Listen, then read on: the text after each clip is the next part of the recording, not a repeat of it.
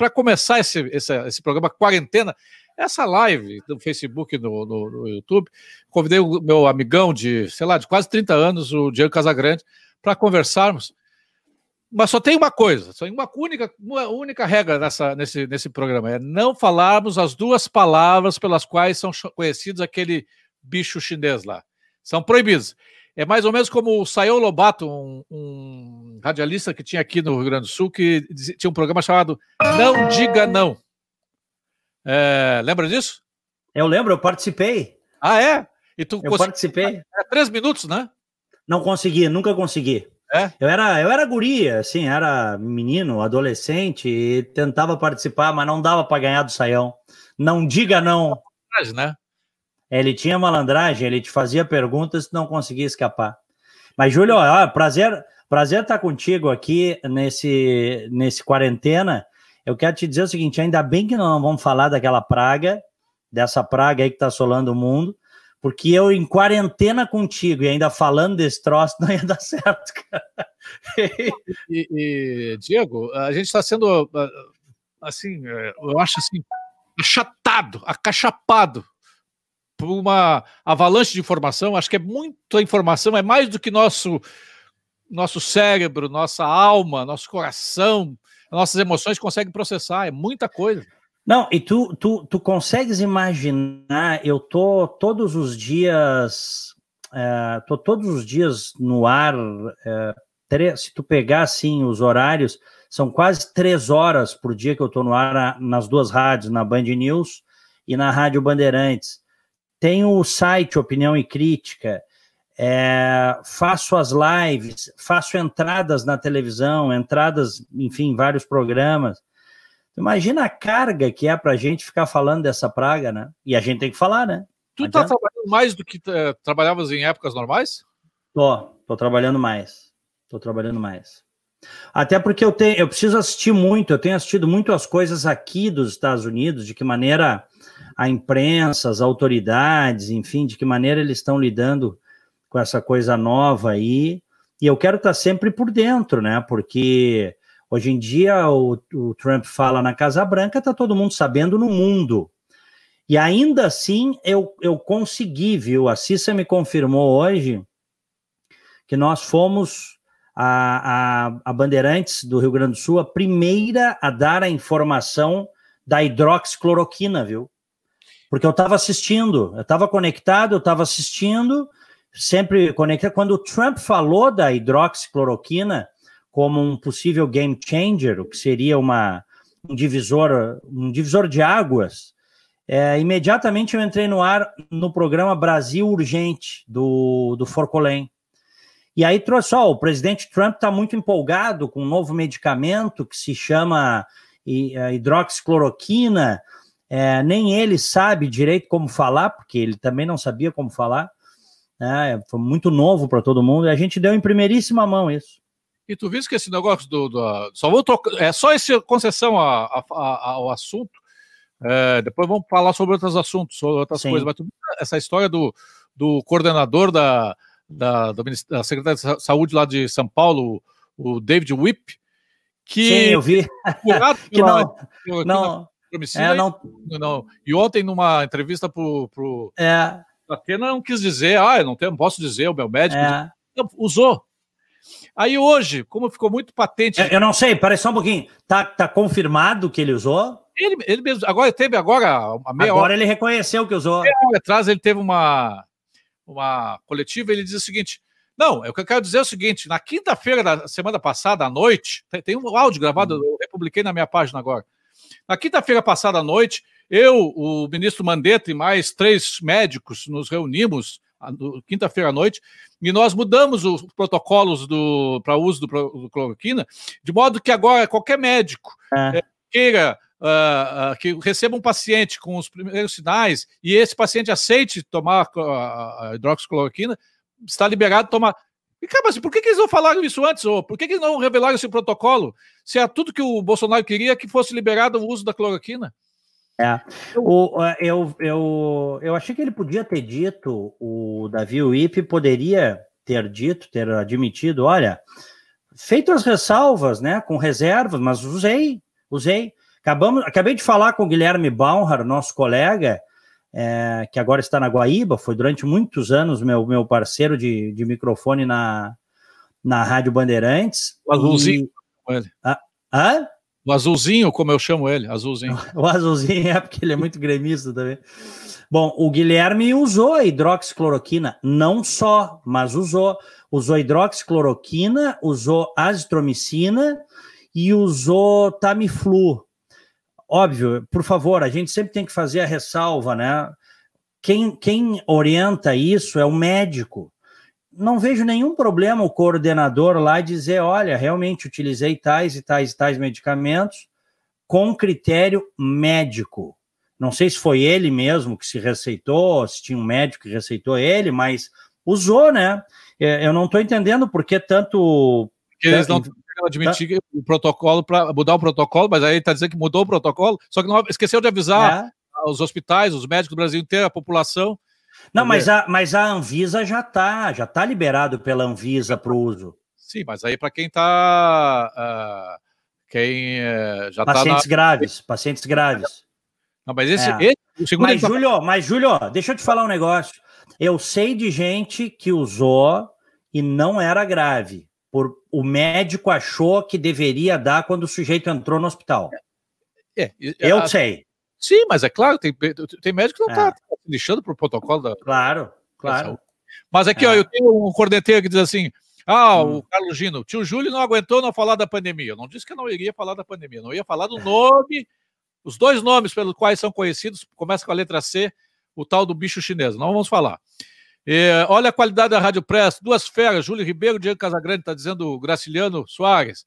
O Fabinho, o Júlio Ribeiro vendeu uma coisa e está entregando outra. Eu não vendi nada, eu, vendi, eu disse que nós não íamos falar do nome, os dois nomes aqueles, nós não vamos falar. Está proibido. Não diga não. Ah, o Marcelo Blom está dando boa tarde para nós, o, o, a Fernanda Bezos disse que até tomou banho e se perfumou para assistir o programa. É, é, é, enfim, mas, tia, não seria um programa sobre outros outro tema, senão essa praga do corona. Vai, te acalma. O Fabinho Rigotti, que também é gremista, né? É a parte. Grande, Fabinho. Ele sofre de ejaculação precoce. Ele, ele é, é, rapidinho, tem que ser. Calma, calma. Diego, o que que tu tá lendo aí, além da, da das notícias do bicho? Que que Bom, eu comecei a ler, até não, não tá aqui, eu separei alguns livros, Júlio, para para, é, enfim, trocar uma ideia contigo aqui, com os nossos amigos que estão aí, mas eu estou lendo um livro, ficou lá na outra estante, 21 lições para o século 21, do Yuri Noal, tá? E, e comecei a ler, mas eu te confesso que esse livro está parado aí já faz umas boas semanas, porque eu não tenho conseguido me debruçar em mais nada. Eu tô lendo só coisa do bicho, eu preciso reconhecer, tá? De manhã, de tarde, de noite. Eu acordo cedo antes de entrar no ar, eu começo a ler os sites aqui. Como eu é tenho uma lista. Escrever tanto, tanta coisa durante o Yuval Harari, né?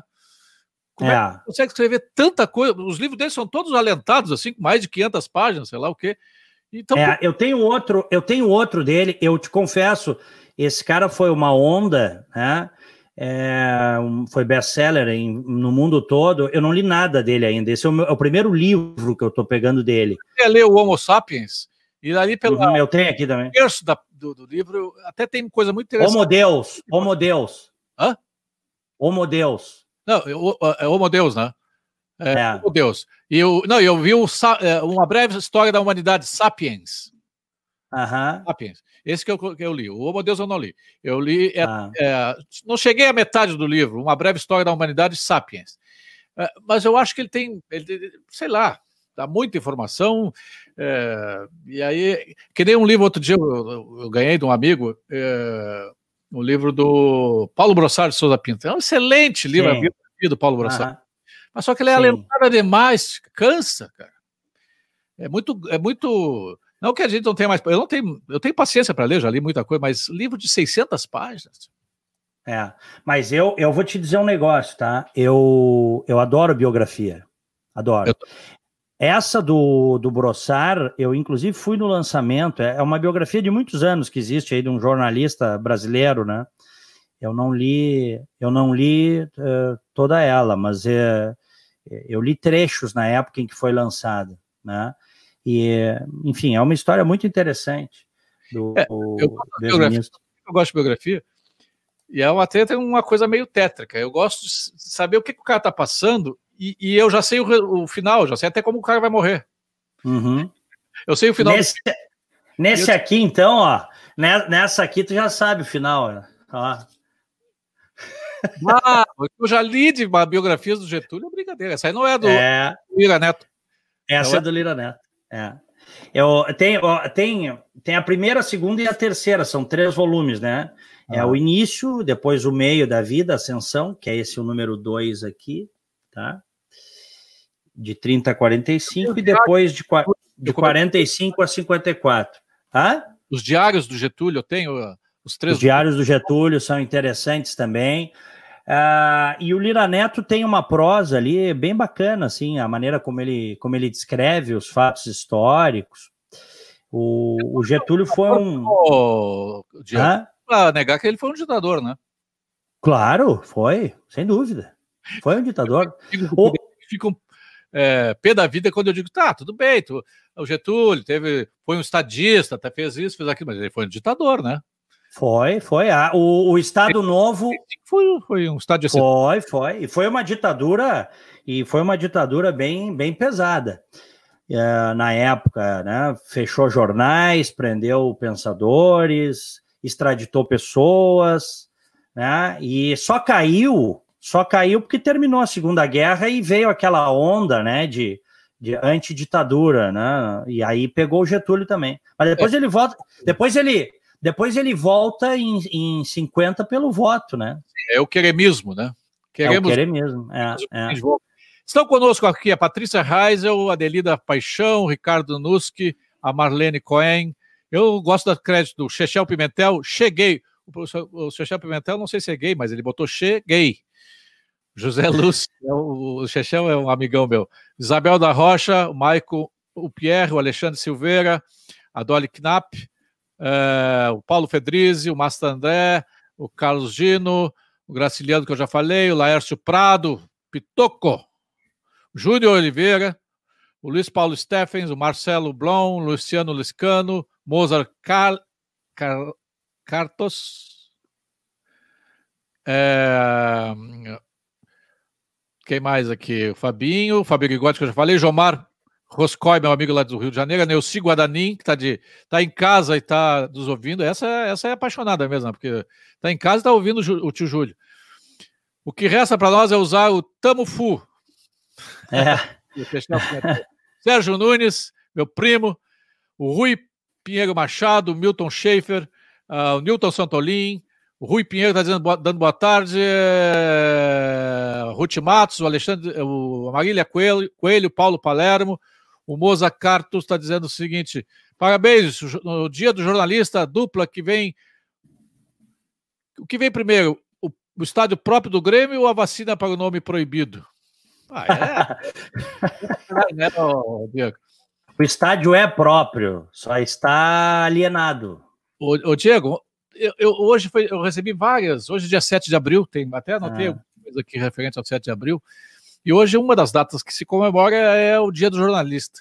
Dia do jornalista. Eu vou te dizer que eu, eu prefiro o primeiro de junho, que é dia da imprensa, que é uhum. o, o Hipólito, Hipólito da Costa é, publicou o primeiro jornal brasileiro, que na verdade publicou é, em Londres, né?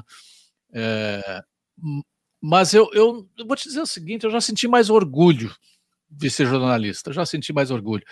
Eu hoje eu me sinto quase como dizendo assim: tu é um deputado, sabe?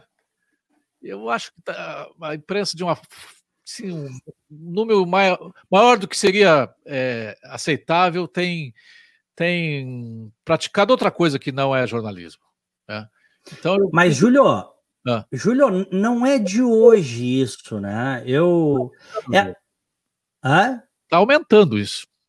Pois é, essa sensação que tu, que tu tens hoje, eu tive há, há, bem mais tempo, quando eu, assim, meio que isoladamente, não era o único, é verdade, defendia valores liberais na imprensa, criticava o PT, para quem não é do, do, Rio Grande do Sul, É, o PT ficou 16 anos na prefeitura e teve o governo do Olívio Dutra. Meu Deus do céu, o que era aquilo?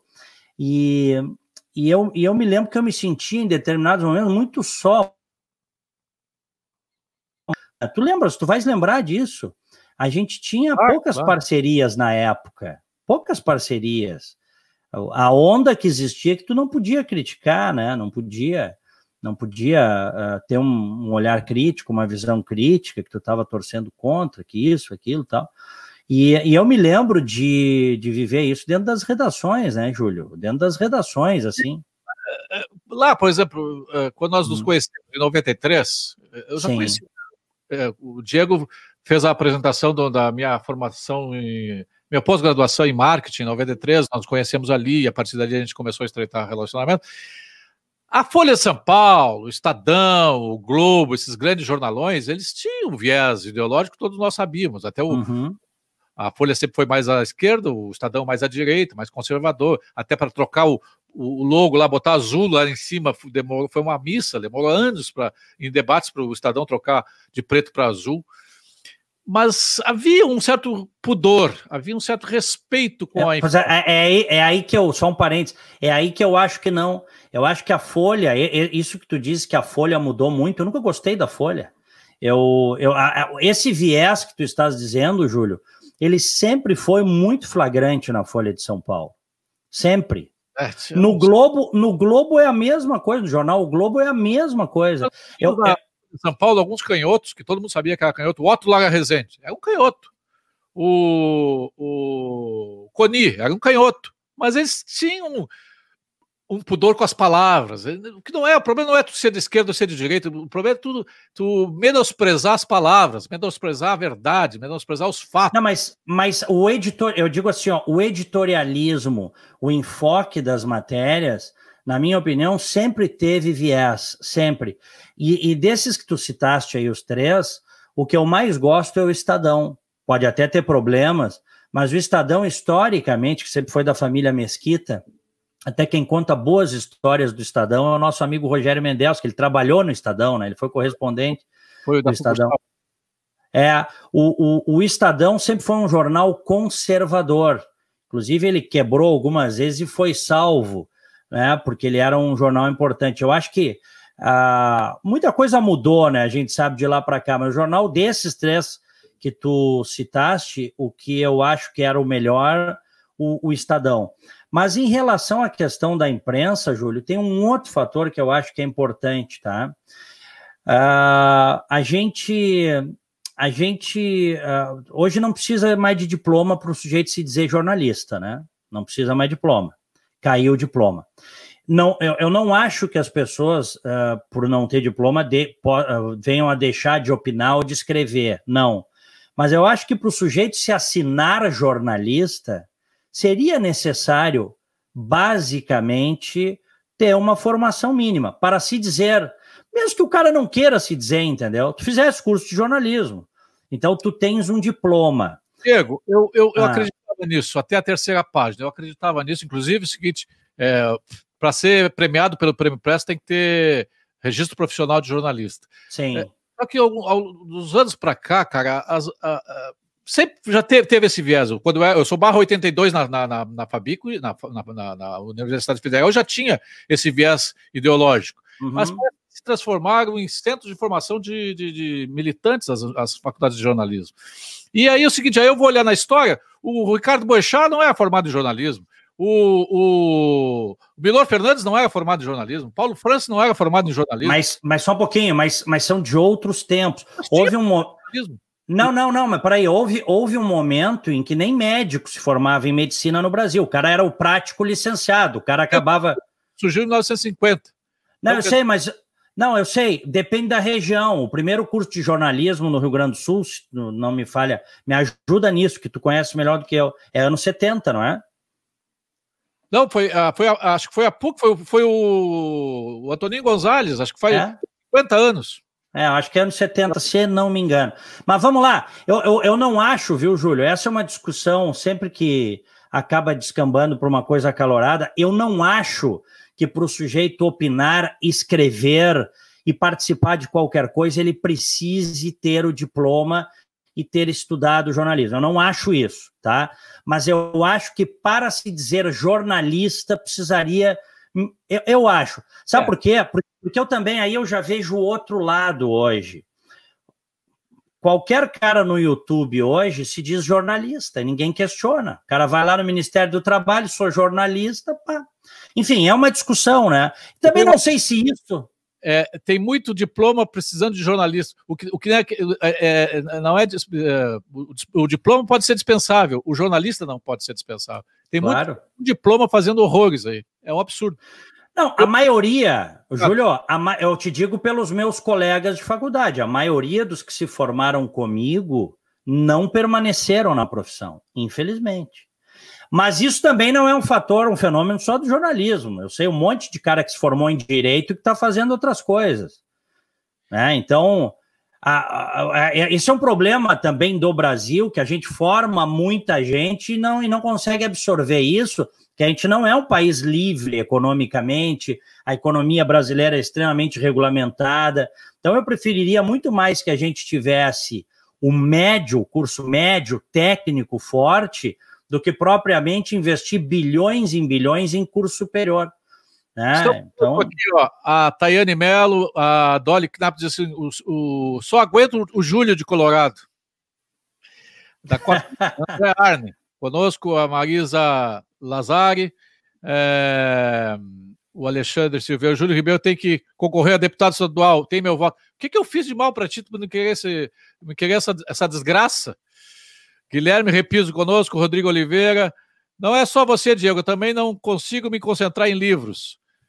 É, gostaria de perguntar qual é a opinião de vocês, pergunta o Marcelo Blom, sobre como serão as relações comerciais com a China no pós. Tu usasse a palavra que eu não vou, é palavra proibida, não vou não vou cair na tua pegadinha aqui. Depois a gente vai falar sobre as, as consequências econômicas aí, comerciais, é, por conta desse vírus aí. O Fabiano Reinheimer, é, a Elis, Elis Jungbeck, o Milton Schaefer, é, o Eugênio Correia, Flávio de Fini, Paulo Mota, Bruno Dornelles, é, o Moza, Moza Cartos, já vou ver aqui, é Cartos, Diz que o Liga Neto é vizinho dele em Fortaleza. José Olha aqui, ó. Conosco. olha aqui, ó, o Felipe Vieira tá mandando mensagem aqui, um abraço, que é início dos anos 50, que começa a funcionar no Colégio Rosário, o curso de jornalismo da Faculdade de Filosofia da Pontifícia Universidade Católica do Rio Grande do Sul. Tá aí. E, e em 47 foi aberta um a jornalismo. A primeira faculdade de jornalismo, Escola de Jornalismo do Brasil, foi pelo Casper Libero. É, foi a faculdade Casper Libero, é, uhum. em São Paulo. É, o Marcelo Bertrand conosco, é, a Mari Crim, Caetano, é, o Paulo Mota dizendo que é uma dupla imbatível. Abraço pro Paulinho, grande Paulo. Uma reserva de humor para nós, né? A Cida Anderson, a Mari dizendo que estamos junto, Ana Paula Mediolaro, Isabel Rocha, Marta Angélica Scherkel. Dá um beijo no Beijo melecão aí no Dick Schertel, Marta. Diz que foi eu que mandei. O Alexandre Oliveira, o Xande. Uh, Marcelo Bretan perguntando também não tenho motivos para celebrar minha profissão. Marcelo Bretan é jornalista ou é publicitário? Não, acho que é formado em. em... Eu acho que ele é, é, formado em comunicação, não saberia te dizer exatamente, mas mestre em administração, né? No dia do jornalista, diz o Paulo Mota, não se fala no Líbero Badagal, que foi o primeiro jornalista do Brasil. Ele não é. foi o primeiro jornalista, na verdade, ele, ele lá. Foi importante.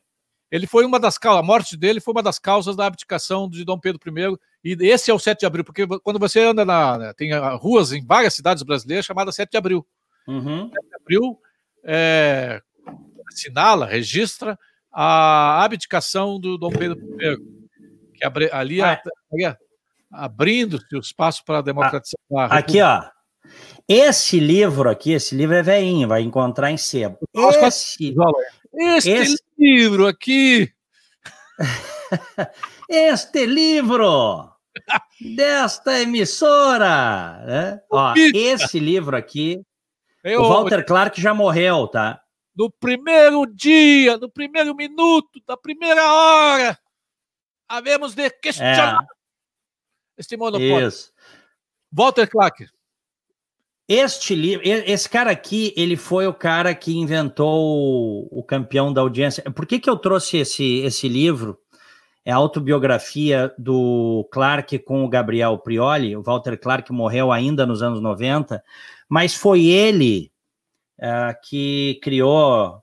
Ele chegou antes, inclusive, depois chamou o Boni, né? Muitos acham que foi o Boni que fez aquela que fez a Vênus Platinada, né? Na verdade, foi o Walter Clark, o modelo padrão. Depois ele se perdeu no álcool, nas drogas.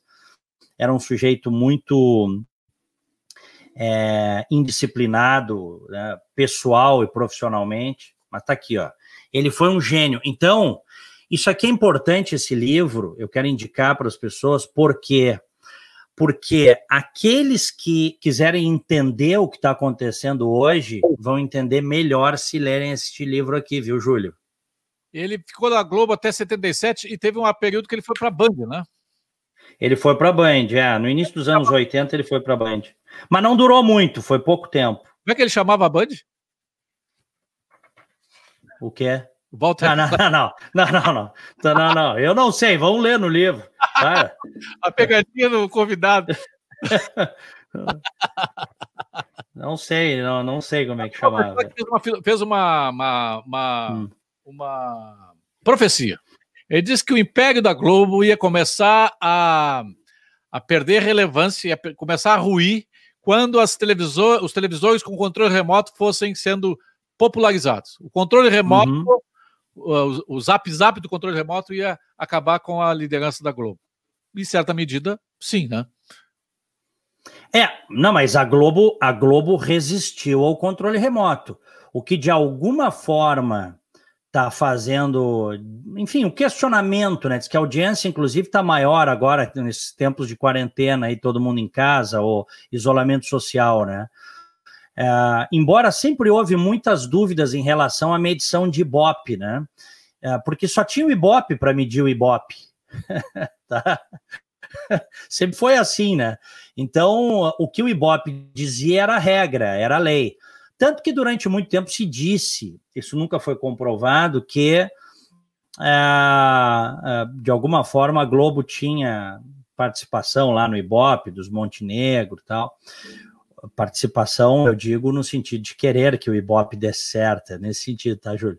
Mas o fato é que o que realmente está, de alguma forma, gerando um questionamento muito grande, não só em relação à Globo, mas em relação a tudo, são as redes sociais, é a internet, é essa conexão entre as pessoas. Né? Essa foi a Padical.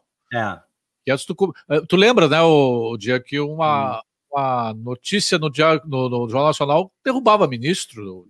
Derrubava. derrubava governador, é, enfim, é. inferno. Hoje não. Não, e o, e o Roberto Marinho, ele exercia esse poder como ninguém, né? Ele exercia esse poder. Ele queria ter o presidente da Claro, mão. claro, claro. É e, e, é uma coisa, e uma coisa curiosa, viu, Júlio? Ah. Uma coisa curiosa, que a, o, a Globo cresceu. Quem, quem dizia muito isso era o Brizola, mas isso é verdade, isso é história. A Globo cresceu Óbvio, pela sua competência técnica, vamos dizer assim, muito competentes, eh, sobretudo na área do entretenimento, tecnicamente falando, no jornalismo também. É, não estou entrando nos critérios editoriais, tá? Isso a gente pode deixar para depois. A Globo cresceu principalmente no período da ditadura, né? Quem ajudou a Globo a se tornar o gigante que é foi a ditadura, que financiou a Globo até não poder mais. E depois. Usada, até foi usado como um elemento de integração nacional. Claro, porque e, e, e, qual foi o acordo que isso, inclusive, alguns que estiveram lá dentro já disseram. O acordo era o seguinte: do Roberto Marinho com, uh, com os militares da época. Era o seguinte: tu, tu fala o menos possível de, de, de faz menos possível crítica social, menos possível, e, e, e, nós vamos te incentivar porque nós precisamos fazer a, a nossa mensagem chegar nos quatro cantos do país.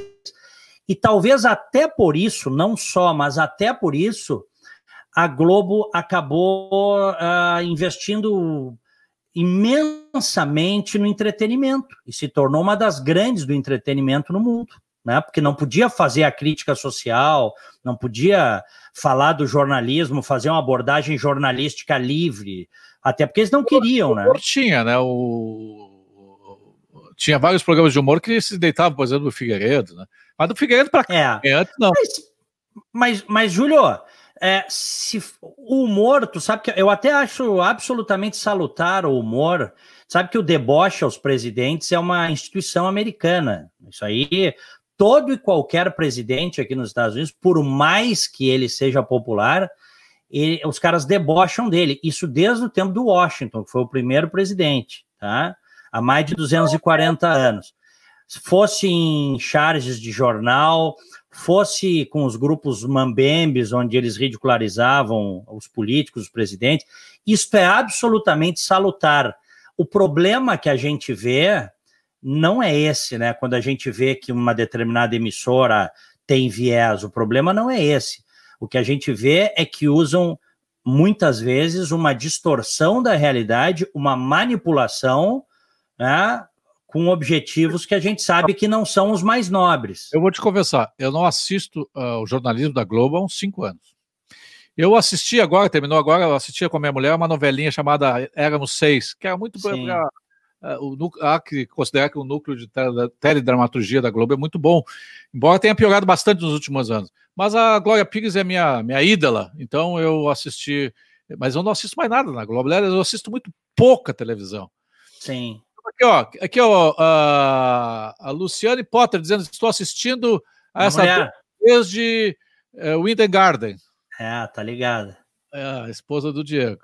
É. Estão conosco aqui os Carlos Testman, Nedinha Gonçalves. É... O Marcelo, diz, Marcelo Beltrão dizendo que a Folha não é de esquerda nem de direita, ela é de marketing. A sua estratégia é ser diferente. Acaba não sendo. Também tem isso. É, Também tem isso. Otávio Fernandes, Vitor Bertini conosco, Marcos Abreu, ele não paga nem eu, a Magali Reck também, o Rafael Queiroz, Ana Paula, já falei, Mediolaro, uh, o Claudião Duarte, o Munir Ralfuk, o Alex Guimarães, o Galeno Cunha, o Jairo Ribeiro, Rafael Copete, a Marília GN está dizendo que as faculdades de jornalismo atuais não ensinam português aos alunos, isso é uma verdade. É, se bem que o português não se ensina na faculdade de jornalismo português, se ensina no ensino básico, né? Mas não ensinam nem no ensino básico. Pois é. O Alexandre, brasileiro. Marcelo Rubinho também conosco. Marcelo Lima hum. dizendo: acho necessário o diploma para não desqualificar a profissão. Não sou jornalista. Uh... Olá, por que o Diogo mudou, -se, mudou de lado e deixou a direita? tá dizendo que tu não é mais uhum. direita agora. É, vai ver que não sou. Ele tá na direita, tia. É. Vinícius Luz. Eu tô na, aqui, ó. Eu tô na direita, no. Vamos lá, eu sou um liberal, tá? É, ah. e, e, um liberal conservador, embora existam várias vertentes dentro do liberalismo e do conservadorismo, eu tô na direita muito antes de, de muita gente aí que na época que eu entrei estava embaixo da cama, viu, Júlio? É. Eu, eu, eu, sou um cara, eu sou um liberal mas não sou, não chega. Quando eu converso com o Roberto Rachevski, eu, eu, eu me sinto um comunista. Não, mas eu também. um abraço para o Rachevski. Eu, eu sou um liberal. Eu acho que as pessoas podem fazer no, no, campo individual o que elas quiserem com a sua vida, desde que não, eu, desde que a coletividade não tenha que pagar o custo disso, né? Aí é que tá. Assuma a responsabilidade. É, é que existem coisas do conservadorismo político que são muito interessantes. Por exemplo, o, o senso de que as coisas mais difíceis de conquistar numa sociedade, elas são mais fáceis de perder. O senso de que uh, o, o, conservador é essencialmente um antirrevolucionário, Júlio. Ele quer as mudanças, que as mudanças sejam feitas, muitas vezes elas são feitas, elas são necessárias, elas têm que ser feitas rapidamente, mas o conservadorismo ele surge essencialmente em contraposição à Revolução Francesa, que se tornou um morticínio. E depois as demais revoluções, como preconizadas pela esquerda, né, que quer jogar fora a água do banho com a criança junto, destruir o que já existe para construir a nova sociedade, o novo homem. Então, o conservadorismo político, eu estou traduzindo bem em miúdos, assim, o conservadorismo político se coloca como um anteparo a isso. E o conservadorismo de costumes? É, aí, aí eu, como liberal, já tenho, já tenho uma certa dificuldade, tá? Depende. Se tu me falar assim, se tu me falares assim, Uh, deixa eu pegar um exemplo assim, que, que, que pode uma sociedade conviver com o filme pornô, por exemplo? Pode, vai consumir quem quiser. Mas nas escolas, né? Não pode, só que não pode você submeter as crianças a isso, como fizeram no Queer Museu, aquele que uh, você tinha toda uma, uma narrativa, uma temática uh, que poderia ser mal entendida pelas crianças, e as escolas levando as crianças lá para aquela apresentação, que deveria ter, não é proibir. Alguns na época defenderam, e eu até me posicionei contra. Não, tem que fechar, não é fechar. Você precisa ter uma restrição de idade para maiores. Quem quiser vai, quem não quiser não vai. Um assunto bastante polêmico. Hum. Eu lia cada, cada absurdo. O presidente Bolsonaro tem uma fé. Uh, ele é, é evangélico. Uhum. Já tivemos presidentes que eram, eram, eram uh, uh, da Umbanda, já tivemos ateus, já tivemos tudo que foi. Isso pouco importa, do ponto de Sim. vista da administração, da, da ação dele como, como presidente ou não. E ele no domingo, eh, resolveu no domingo, no domingo aderir a um, que é o domingo de Ramos, aderir a um jejum. Cara, que eu vi de gente dizendo bobagem, ah, porque o Brasil não é uma teocracia, mas ele tem direito de fazer o que ele quiser. Como tinha o, o Collor de fazer um. O, chamar o, os, os, os pais de santo lá na casa da Dida e fazer. fazer é. negra. Assim como o, o, o Sarney fazia com os, os pais de santo lá de Codó. Cara, o que ele faz é, é problema dele. De, de, ele não baixou decreto, ó, todo, todo brasileiro tem que fazer jejum. Não, então, sabe, tem umas coisas assim que que falta falta noção para as pessoas, né, cara? Tu pode é. Diego, eu... ter a fé que tu quiser. A tua fé uhum. não pode é, interferir na ação pública. No sentido é. tu vai querer que todo mundo haja como tu. Não, eu concordo contigo, eu não vejo nenhum problema nisso. Eu, eu inclusive, para quem não, não, não sabe como eu penso, eu tenho fé, eu sou cristão, mas eu não tenho igreja. E eu, eu, eu também não, não frequento, tenho maior respeito, enfim, pelas religiões, pelas igrejas, mas eu não tenho. A minha fé eu professo em casa, com a minha família, nos meus momentos né, de isolamento. E, tem uma coisa que me incomoda, e isso está presente em várias vertentes da fé, que é a exploração da fé. Isso é uma coisa que me incomoda, sabe, Júlio? É, Agora, isso está presente. Em qualquer lugar do mundo tem o explorador da fé alheia, né? O cara que vende, o cara que vende o lugar no céu, vamos dizer assim, existe.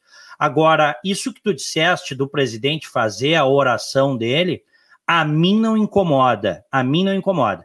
O que eu não gosto, e aí nós vamos voltar de novo para a história jornali do, do jornalismo, eu não gosto da bateção de boca ali na entrada do palácio, xingamento dos profissionais que estão ali, isso eu não gosto, acho que isso é desnecessário. É, o, o presidente tenta, de alguma forma, imitar o Trump. O Trump, essa semana, de novo, bateu boca com um jornalista dentro da Casa Branca. O Trump tentou, inclusive, tirar um jornalista. Olha como a Luciane me trata bem, ó. Tô recebendo o meu cafezinho. É. Olha, olha, olha essa caneca aqui, ó, Júlio e amigos. Olha quem tá nessa caneca aqui, conhece? Aí. É, ó. Thatcher. Thatcher, Reagan, Sowell, uh, Milton Friedman, Mrs. É uma turma boa aqui, tá? Rothbard, tá? Bom, mas o tava dizendo do, do Trump. O Trump tentou banir um jornalista da Casa Branca, caçar credencial, e a justiça americana não deixou, viu? Uhum. Não deixou ele banir. Então ele teve que aceitar o jornalista, devolver, ele devolveu, ele cumpriu a decisão de um juiz federal, é, e, e, o cara tá lá. E de vez em quando o Trump bate boca com os caras, eu não gosto disso, eu não gosto disso. Eu acho que a gente sabe que tem um monte de sacana que tá ali naquele cercadinho para distorcer, mas também tem gente boa que está trabalhando. Esta generalização na crítica é que não me agrada. Se eu fosse o presidente, primeiro que se eu fosse o presidente, eu não teria, não, não teria aguentado todo esse tempo, eu já teria pego meu chapéu e ido embora. É, porque a pressão é terrível de todos os lados. Terrível. É, terrível. mas se eu fosse o presidente, eu não daria bola. Eu, eu, eu não falaria todos os dias. Não, a, a, a, o que é abundante não é valorizado. O que é valorizado é a escassez. Então fala uma vez por semana e pronto. É isso aí, eu concordo contigo. Faz organizada. Ah, tem, tem vezes, ô Júlio, tem, eu vou te dizer uma coisa. Tem vezes, olha só, que é, depois de um dia cansado de trabalho, eu tô. A minha mulher já me entende, sabe como é que é, eu entendo ela.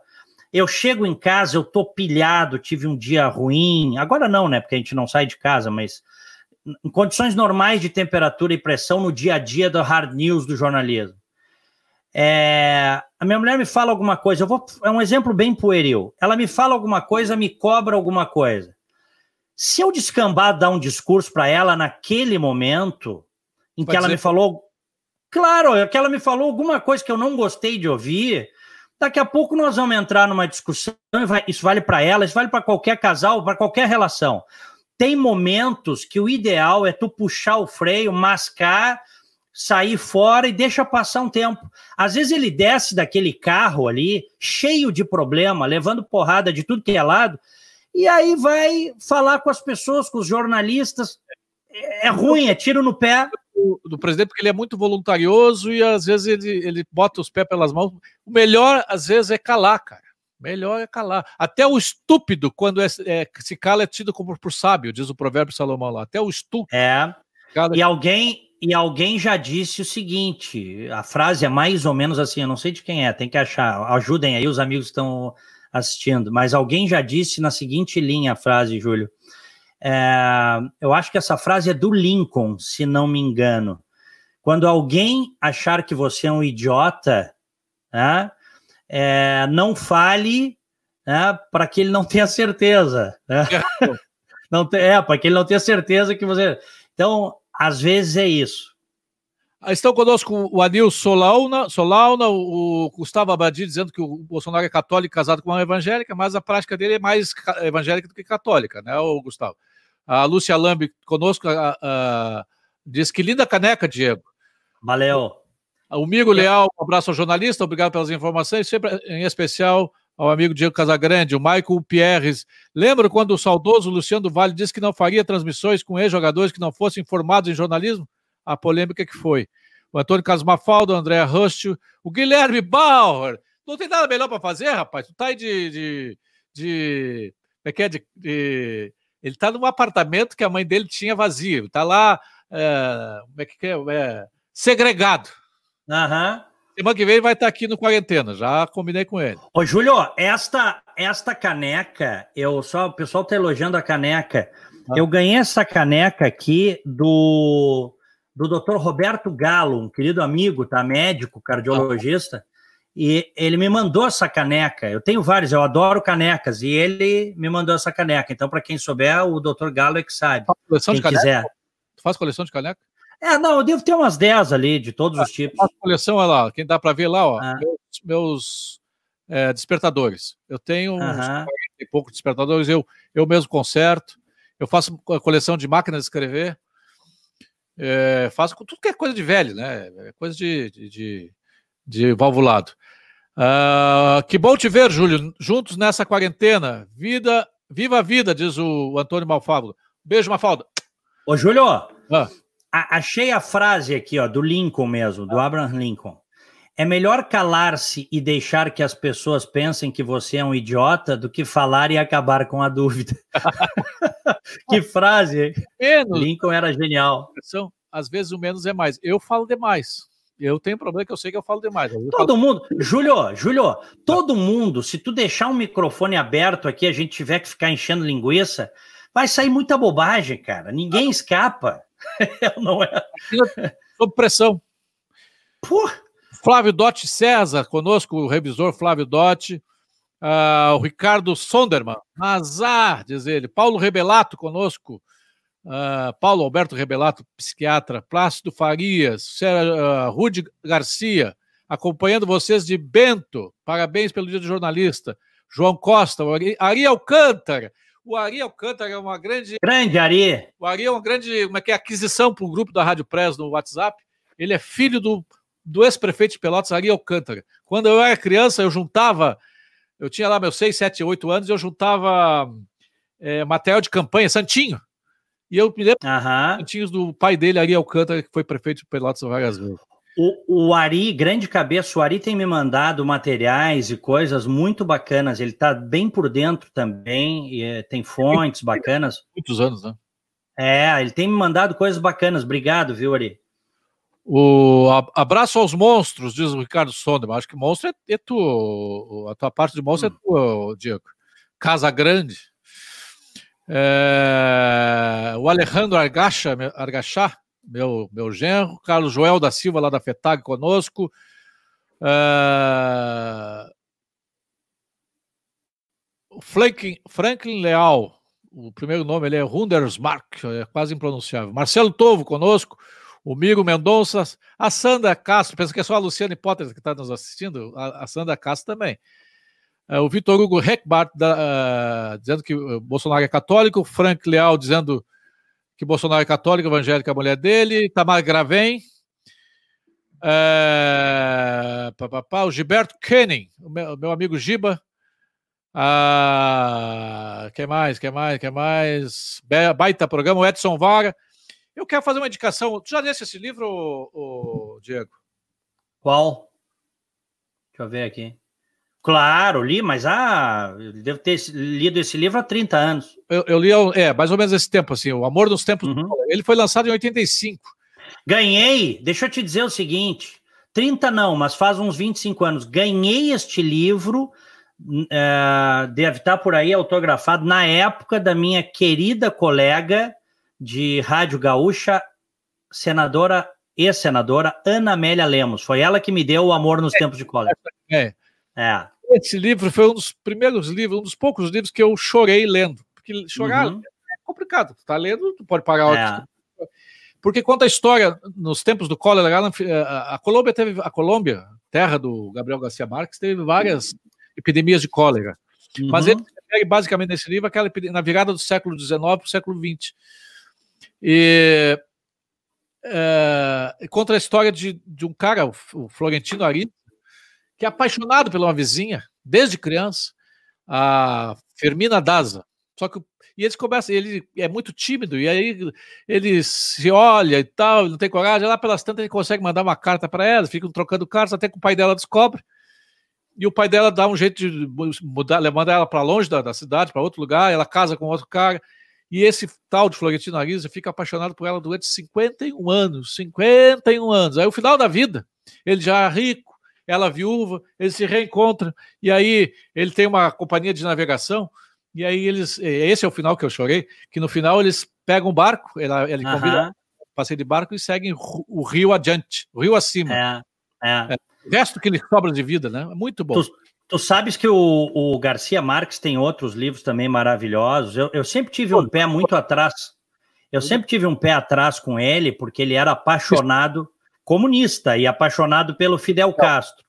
É, amigo, é, amigo do Fidel e, e, sempre passou pano, relativizou as barbáries que aconteceram em Cuba, tal. Mas tirando isto, nós estamos diante de um dos maiores escritores de todos os tempos. E maior escritor em língua, em língua espanhola. É, é. E, e, tem um livro dele que se chama Notícia de um Sequestro. Eu não Sim, sei se é, chegasse a ler. É uma reportagem. É um livro-reportagem, exatamente, uma narrativa jornalística. Na época, muito uh, tem as séries aí de uns anos para cá, resgatando a história da Colômbia do Pablo Escobar, dos sequestros, da, dos atentados à bomba. Neste Notícia de um Sequestro, é muito impressionante porque o relato é 100% jornalístico, teve pesquisa ali, não foi romanceado, ele fez entrevistas, ele foi em fontes primárias, e ele conta o caso quando o Pablo Escobar não queria ser extraditado ali no final dos anos 80 para os Estados Unidos, porque aí era o fim, quando o cara vem para cá, daqui o cara não escapa, vai morrer na prisão, né? Eles, eles sequestraram as máfias lideradas pelo Escobar, eles sequestraram. Hã? A deputada, uma ministra, né? Eles sequestraram várias pessoas, apresentadora de TV, a filha de um, um ex-presidente colombiano, sequestraram várias pessoas, tá? E, e, e, eles, eles tornaram o Pablo Escobar, com estes sequestros, ele tornou o governo colombiano refém, absolutamente refém. Tanto que eles não tiveram coragem de aprovar a extradição, o projeto de extradição para os Estados Unidos. Isso viria a acontecer. Na prisão lá, porque a prisão era um escritório para ele. Um escritório Sim, ele, claro. Exatamente. Era um escritório do crime. Tanto que quando ele cansou da prisão, ele fugiu da própria prisão. É, eles fugiram da própria prisão. Mas aí é o seguinte: esse livro eu recomendo para quem gosta de um, de um bom relato jornalístico. Faz um thriller. No, notícia de um sequestro, tá? História real. E aí o Escobar conseguiu o que ele queria. Inclusive, uma pessoa é morta no cativeiro, morre no cativeiro. Pessoas conhecidas, assim, da, da, da Colômbia, tá? Pessoas é influentes. Acho que é um deputado.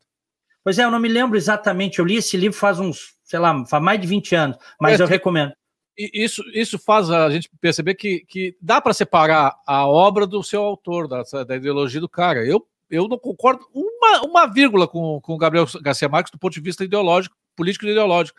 Mas ele é um gênio, ele foi um gênio da, da, da, da literatura. Cem Anos de Solidão, para mim, está é, tá entre os dez melhores livros da história da literatura universal. É isso aí, é um outro livro maravilhoso. Memória de é. Minhas Tristes. Cara, é um livro maravilhoso. Esse eu não li. Ah, é um livrinho pequenininho, já quando ele estava uhum. velho. Né? Muito história. É. é um velho que está quase morrendo, já desistiu da vida e se apaixona por uma menina de 16, 17 anos num puteiro. Muito uhum. legal. É uma paródia. É, ele é como se fosse um 100 anos de solidão condensado. O Cláudio uhum. Villeroy está conosco, o Guto Moisés, uh, o Marcelo Lima dizendo que sentiu falta do Che Guevara na caneca. O Marcos Vinícius é... conosco, o Cláudio Lang, o Alexandre Debem. Uh, Ribe, tu sabe se o Nelson Girotti se curou com a cloroquina? Acho que, acho que sim, parece que foi isso, né? Uh... Júlio, Júlio, a informação é que o, o dono, né? Porque a família Sirotes, que é dona da RBS, pelo menos da RBS no Sul, e Santa Catarina vendendo, é, que ele usou hidroxicloroquina, viu? Ele usou hidroxicloroquina. Sim, que ele tava, então, teve um momento que teve. É, eu, eu, não, eu, eu te confesso que é uma coisa que eu não, eu não entendo. Claro que o próprio doutor Anthony Fauci, que é esse imunologista da, que está assessorando, é ele e a doutora Deborah Birx, eles estão assessorando a Casa Branca, o, o presidente Trump, estão conectados com as grandes universidades americanas. Mesmo ele, o Dr. Fauci, ele diz: eu, como cientista, não posso bater o martelo sem cumprir os protocolos de testagem. Agora, ele já disse numa entrevista: se você me pergunta se eu acho que o remédio de alguma forma funciona, eu acho que é possível que sim. Por isso que o FDA americano aqui, que é a Anvisa americana, liberou a hidroxicloroquina para uso off-label. E a Anvisa no Brasil liberou porque o FDA aqui liberou. Então, eles espelharam a decisão. Eu não sei por que tanta. Como tu disseste, o Davi, o IP lá de São Paulo, se negou, tinha se negado a responder. Qual é o problema? Eu desconfio, Diego, que no fundo lá a coisa é mais canalha. Eles não querem que, que a crise seja resolvida rapidamente. Eles estão apostando no, no pior da crise. Mas, eu... Júlio, Júlio, se, se, se nós. É, eu sei que tem gente que sim. Tem gente que tá, a gente sabe, que está torcendo pro vírus. Não precisamos citar aqui, mas a gente sabe que tem gente que quer ver o circo pegar fogo. Tá? A gente sabe disso. Sempre foi assim no Brasil. Mas eu não posso crer que destas cabeças, destes médicos que estão fazendo, ajudando o Brasil, cada qual a sua maneira, que eles queiram ver o circo pegar fogo, porque eles vão ser, eles vão se ferrar também, Júlio. Pois é, Madia, como é que o, o IP, esse aí, ele, ele é curado, usou uh, hidroxicloroquina, e até então, até ontem, ele, ele, dizia, ele dizia, até anteontem, ele, ele dizia que, que é contra o uso da hidroxicloroquina. Aí hoje, aí ontem no, numa entrevista ele foi pego no contrapé, porque o, o Datena perguntou, mas tu usaste, o senhor usou. É, eu não posso dizer o que, é que usei, meu médico que pode dizer, não, ah, tu usaste, e ele não contestou. Então ficou evidente, patente que ele usou. Aí hoje ele vem numa, numa, numa, numa coletiva e diz: não, é que na quinta-feira, na noite, na noite da quinta-feira passada, semana passada, nós sentamos, eu, mais o, o ministro Mandetta, mais três médicos lá, e nós e se mudou o protocolo, dizendo que agora os médicos podem aplicar desde que o paciente é, que está chegando no hospital aceite tomar. Pô. Bom, mas vamos fechar o parênteses aqui, porque não quero falar desse bicho aí. É, o... eu, tenho, só uma coisa aqui, eu tenho mais uns livros para indicar aqui, tá? Pede para o Diego comentar a treta do Trump com o Canadá. Não queria deixar a 3M exportar para eles. O que, que, é isso? É, mas fizeram, fizeram um acordo agora, tá? O... Não, o Trump não quer que as máscaras saiam dos Estados Unidos, né? E, e tinha um carregamento de. Ele até está sendo bastante criticado, inclusive dentro aqui dos Estados Unidos, por algumas medidas e por coisas que ele, Trump, falou em relação a isso. Ele, na entrevista agora do, do, do de sexta-feira, ele disse o seguinte: ah, na, na, Casa Branca, lá na fala, ele disse: ah, nós temos as máscaras aqui, nós precisamos é, das máscaras aqui, nós não queremos que ninguém mais tenha as máscaras que nós precisamos. É uma maneira rude de se manifestar, né? É uma é. maneira rude. É, ele, eu... ele, ele, ele tá se... Né? Hã? Os outros que se ferrem. É, passa essa coisa, assim, é. É, passa essa. E o, a gente sabe que ele é um patriota, que ele está querendo defender o país dele, mas não, não, mas né, essa hora é a hora de mostrar também comiseração, que você vai ajudar os outros. Solidariedade, lógico. E aí ele queria proibir a 3M de mandar para o Canadá uma carga de milhões de máscaras que já tinham sido, inclusive, compradas, pelo que eu li. E a, a, é, e a 3M disse o seguinte: não, não, não. Sim, porque ele, ele assinou um, um, um, um ato, que é um ato de guerra. Tudo que passar por lá fica lá. Não, ele, o, o, presidente americano agora ele pode, com esse ato aí que o Trump uh, assinou, foi usado, é um ato de guerra, pode usar em momentos de guerra ele pode uh, requisitar qualquer coisa de qualquer um, de qualquer fábrica, de qualquer empresa, e ele pode determinar para as empresas o que elas têm que produzir em nome da segurança nacional. Eu quero e falar o Trump isso aí rapidamente sobre vocês. Tá. A crise toda gera essa, essas, essas sanhas ditatoriais assim. É, bom, é. A gente, quando essas coisas acontecem, a gente acaba perdendo parte da nossa liberdade. Isso é ruim, mas às vezes não tem alternativa. Mas vamos lá, só para só fechar. O Trump não queria que as máscaras fossem para o Canadá, os produtos da 3M. Essas N95, que são as máscaras que efetivamente bloqueiam o vírus. Só que agora fizeram um acordo e, e parte vai para lá e havia a história de que ele teria é, é, interceptado é, cargas que seria para o Brasil também, né? É, mas isso, isso o governo nega, diz que não, não aconteceu, que isso não o aconteceu. Márcio Regenin conosco, Márcio Regenin da revista Voto, Fábio Abraço, Bel... abraço para Karen também, para toda a família. A Cíntia uh, conosco, o, a Seila Bini, Uh, o, Ariel, obriga, o Ariel canta, obrigado, gente. Esse grupo é ótimo, vale muito. O Ari pode pagar com um docinho de pelotas depois, não tem, não tem problema. O Ari é lá de Pelotas. O Guto Moisés, Dona Zulmira Moisés manda um abraço para o Diego Casagrande da Rocha. Mãe... Dona Zulmira, um abraço para o Guto. Ô, Júlio, eu há uns 20 e poucos anos eu fiz um curso de escultura com a mãe do Guto, a dona Zulmira Moisés, querida. Eu fiz um curso, era, foi um curso rápido, com aulas particulares, fazia as peças em argila, depois passava para o bronze. Hã? Aprendeste alguma coisa? Não, aprendi. Bom, a, a, a, a Zulmira é uma excelente artista plástica, pessoa talentosíssima. Eu, inclusive, eu... Tu faz, tu faz, tu faz as tuas artes, não? É, eu fiz naquela época e dei de presente para os familiares. Eu acho que eram os únicos que iam querer receber as minhas esculturas. De repente são peças raras, né? É, daqui a 100 anos, daqui a pouco vai valer alguma coisa.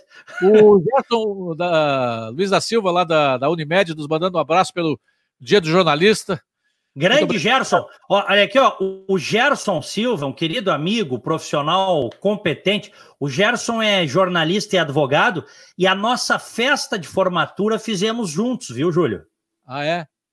Ah, fizemos juntos. O Guto Moisés se formou lá comigo naquela turma de 93, estava lá, naquela que tu apresentaste lá no. Aham, no... grande Guto. Lá no Le Club. No Le Club. E o Diego uh, apresentou, uh, uh, incorporando os personagens que ele imitava no programa do Rogério Mendelski na Rádio Gaúcha, né? Aham, é isso aí. O... E o Gerson teve, e o Gerson teve junto, no tempo que nós éramos da Gaúcha, teve o Gerson, o Osiris. Hã? E fazia parte da equipe, equipe esportiva da Gaúcha? Ele era da equipe esportiva, mas quando teve aquela rebelião do Melara em 94, houve uma grande mobilização e todo mundo foi a campo. E o Gerson foi um, o Felipe Vieira, a turma toda, todo mundo foi a campo. O Leonardo Meneghetti também está nos ouvindo, conhece, não? O chefe, o chefe. É, é, audiência qualificada. Um abraço, chefe, chefe e amigo. Um abraço ao Meneghetti. Está dizendo o Meneghetti. Valeu. Uh, Leia Pereira Filho, um abraço de Brandon, Canadá. Ó, oh, tá no Canadá. O Flávio Dutra, o vô, conosco aqui, o vô Dutra, Eduardo Galvão, que é teu é bastante teu convidado. Os, os é meu faixa, é. O, o, professor Galvão, professor de arquitetura, se aposentou recentemente da URGS e está sempre participando lá com a gente. O Gerson está dizendo que a, a, série Netflix, do Netflix Pablo Escobar mostra esse momento aí da, do uh, relatado pelo Notícia do Sequestro. Dos, dos sequestros, aham. O Clóvis Jardim conosco. Uh, trabalhando e aprendendo com vocês, Júlio e Diego, diz Leonardo Meneghetti. Tá bom, Meneghetti, depois que passar a quarentena, a cerveja Corona bem gelada por minha conta, tá? o Ricardo Lacerda, o Ingo Harter. O Ingo Harter é um. Eu não conheço pessoalmente o Ingo Harter, é um troço impressionante, é um publicitário conhecidíssimo, foi da, de uma agência famosa aqui do Rio Grande do Sul, Agência 1. É uma das pessoas mais bem-humoradas que eu conheço na internet. É... é não vou falar sobre o Mandetta. Os aviões que sem. Não sei que também não entendi aqui do, do Gerson. Uh, papapá, Cláudia, Cláudia Veloso Guacria. Uh, papapá, papapá, mais Trump aqui. A ética médica não trabalha com experimento, em, sim é medicina baseada em evidência, diz o Gerson Luiz da Silva. Mas não, tem não existe mais evidência, existe evidências de sobra de que a cloroquina ajuda a curar, né? Eu acho. É, mas Júlio, mas Júlio, para eles poderem, é aquilo que a gente falou assim, um cientista, eu, eu te digo pelo que o Fauci diz aqui no, no, nas conferências da Casa Branca, um cientista para carimbar, para dizer isso efetivamente funciona, existem protocolos a serem seguidos. Ok, a, a urgência? Não, tem que usar. Se, hoje, hoje, hoje alguém me disse, hoje alguém me disse, tá? Me perguntou até, um ouvinte perguntou, Diego, se tu, o cara me perguntou isso, mandou mensagem, se tu precisar bater na madeira aqui, que ninguém, nenhum de nós precisa, não. tá? Mas vamos lá, se tu precisar... O bicho, tá? Hã? Não vai falar no nome do bicho. Não, não vou falar, não vou falar da praga. Se precisar tu usaria cloroquina, mas não teria nenhum problema em usar, absolutamente nenhum problema em usar cloroquina. Aliás, deixa eu dizer uma coisa. Está ah, se falando muito dos efeitos colaterais da hidroxicloroquina, tá? O Dr. Fauci aqui nos Estados Unidos disse que a toxicidade, esse foi o termo que ele usou, já é bastante conhecida, é um medicamento que existe há muitas décadas, e que é um, é um medicamento bastante seguro. Palavras dele. Palavras dele. Agora, é óbvio que para você uh, usar em larga escala, eles vão querer a chancela do FDA, precisará ter os testes. É o seguinte: nós estamos vivendo sobre, uh, sobre todos os aspectos uma, um momento de exceção, está se usando é, é, lei de guerra, está se usando decreto municipal com, uh, com força de Constituição Federal, ultrapassando os limites da Constituição Federal. Então, tudo é excepcional. Só o uso da cloroquina que tem que seguir o padrão, que vai levar lá para setembro do mês do ano que vem, nós vamos ter liberado o padrão, o protocolo. Cara, já é conhecido, é um remédio conhecido, uma medicação conhecida. Já tem a aplicação dele, já sabe dos resultados. Porra, cara, seja, seja uma liberação excepcional, provisória que seja. Aí depois mas estão que... usando, Hã? mas estão usando, estão usando. É, mas não estão usando. Aí que tá, estão é, usando na surdina, não, não, não tem a liberação. Não, não. A Anvisa liberou a critério médico. Tá mal. Sim, mas quem é que vai dizer que tá mal? O médico, quando o cara entra no hospital, se o médico quiser, o médico diz: Ó, oh, tá mal e já toco. É, é a critério médico. O Edson Bintin conosco. Uh, pá, pá, pá. Um abraço, amigo Júlio. Gosto muito do estilo crítico do Diego. O Edson Bintin. Obrigado. Abraço. Superintendente regional do Banco do Brasil. Tem gente que não gosta do estilo Cris, mas tudo bem, né? Fazer o quê? Tem gente que detesta também, isso é da vida. Uh, seu filho gosta, como é que é aquele negócio da. Hã? Você não gosta de mim, mas seu filho gosta, sua filha gosta. É, é o... Fazer o quê, né? Parque, né? É. Apesar da barriga de Globo, parabéns aos jornalistas. Barriga do Globo. Ah, Graça da Silveira. Uh, papapá, papapá conosco, Rodrigo Oliveira, o Oscar Albrecht conosco, alemão, estão conosco também a, a Isabel Sefrin, o Carlos Stechman, o Miro Leal e Diego, uma hora e sete minutos de conversa. Nós vamos fazer meia hora só. Sim, mas eu nem falei dos livros ainda, já quer terminar o programa. Peraí, rapi...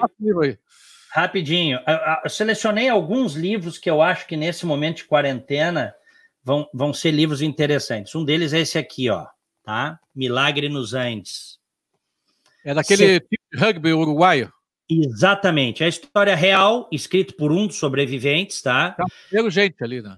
Comeram gente. Ali eles tiveram, inclusive, que fazer uma escolha é, de, de não. Teve gente que perdeu familiares ali. Ele aqui perdeu. Depois que eu li, li esse livro aí. Hã? Nunca mais comi carpaccio depois que eu li esse livro. Imagina. É, até porque eles faziam o carpaccio, né? Proteína, eles tinham que fazer. Bom, mas o, o Nando Parrado, ele perdeu a mãe e a irmã é, nesse, nesse voo. E ele relata, o relato é dele. E foi ele, uh, o Nando Parrado, quem, quem junto com outro escalaram as, as, as montanhas todas, a cordilheira, foram dias e dias para poder encontrar alguém. E, e, tem uma hora assim que tá, termina, é quase no fim de um capítulo, Júlio, e o pessoal que está conosco aí, que tu, pô, tu tá vibrando para eles chegarem no, no, topo da montanha, porque essa, essa era a meta, chegar no topo da montanha para poder né, encontrar o verde, encontrar as pessoas, é, sinal de vida. Quando eles chegam no topo da montanha, eles olham e Não tem outras montanhas. É, é, a cordilheira. Isso é quase uma paródia da vida, né?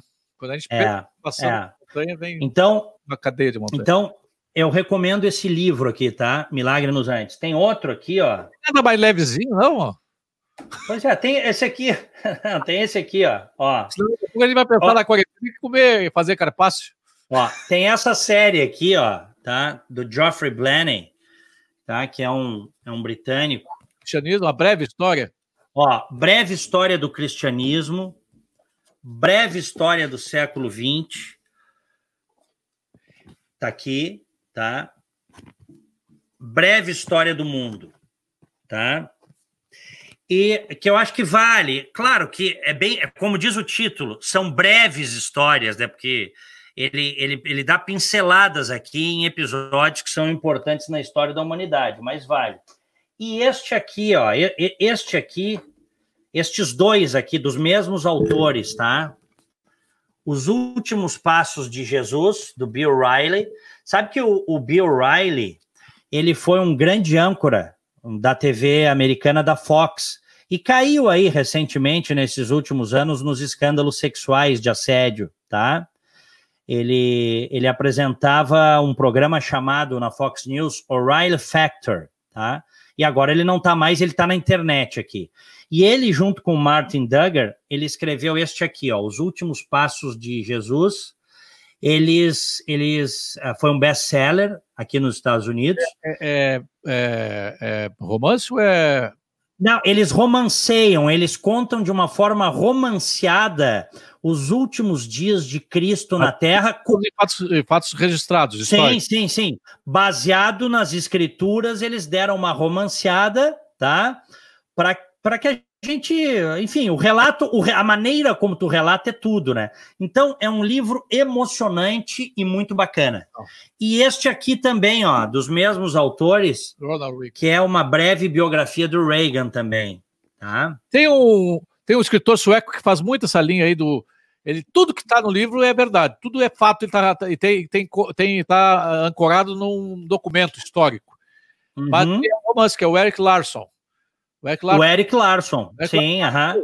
Contou a história, por exemplo, do Lusitânia, aquele navio, aquele uh, transatlântico que afundou lá no início do século passado.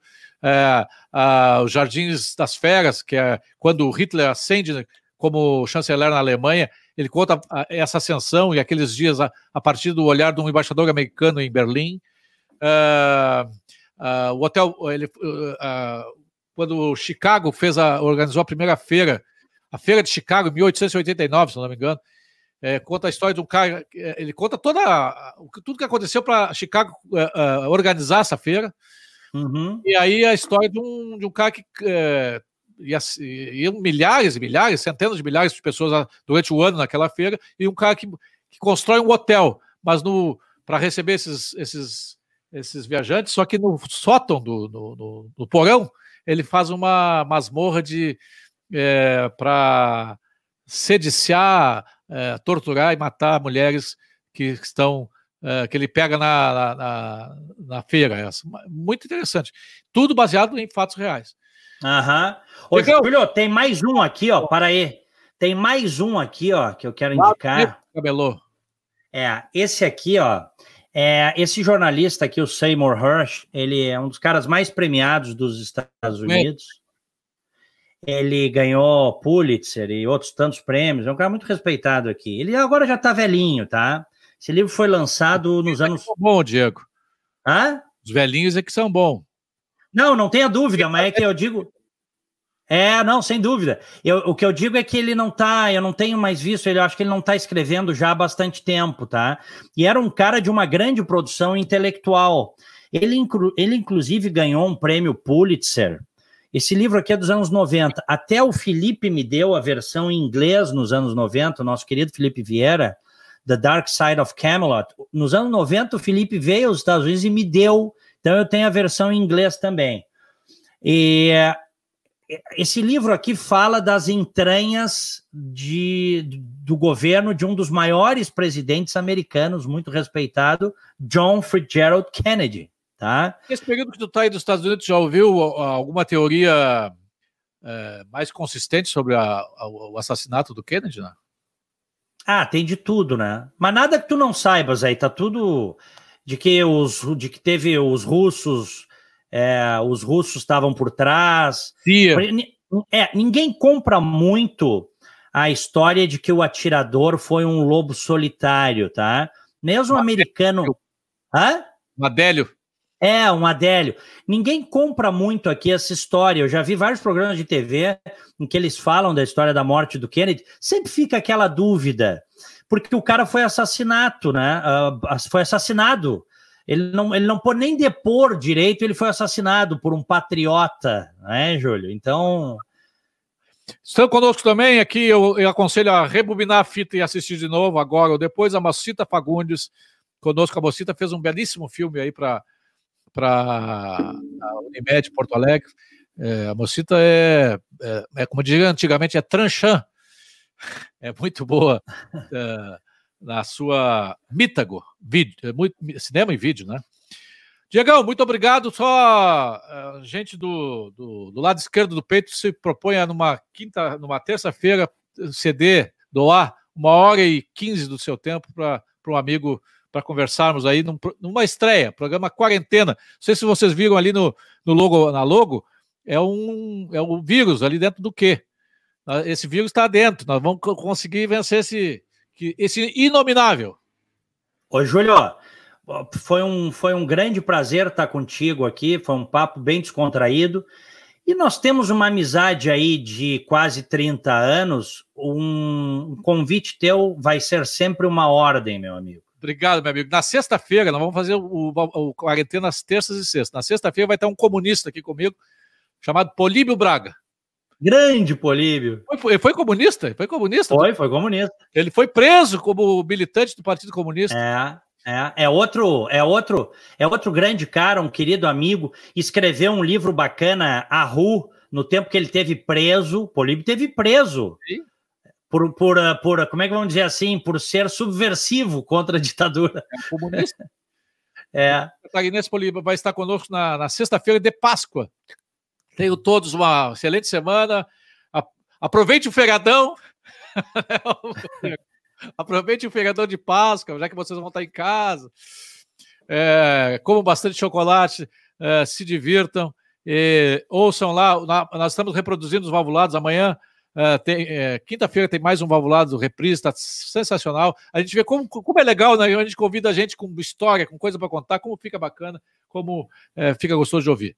Obrigado a todos, beijo e até sexta-feira.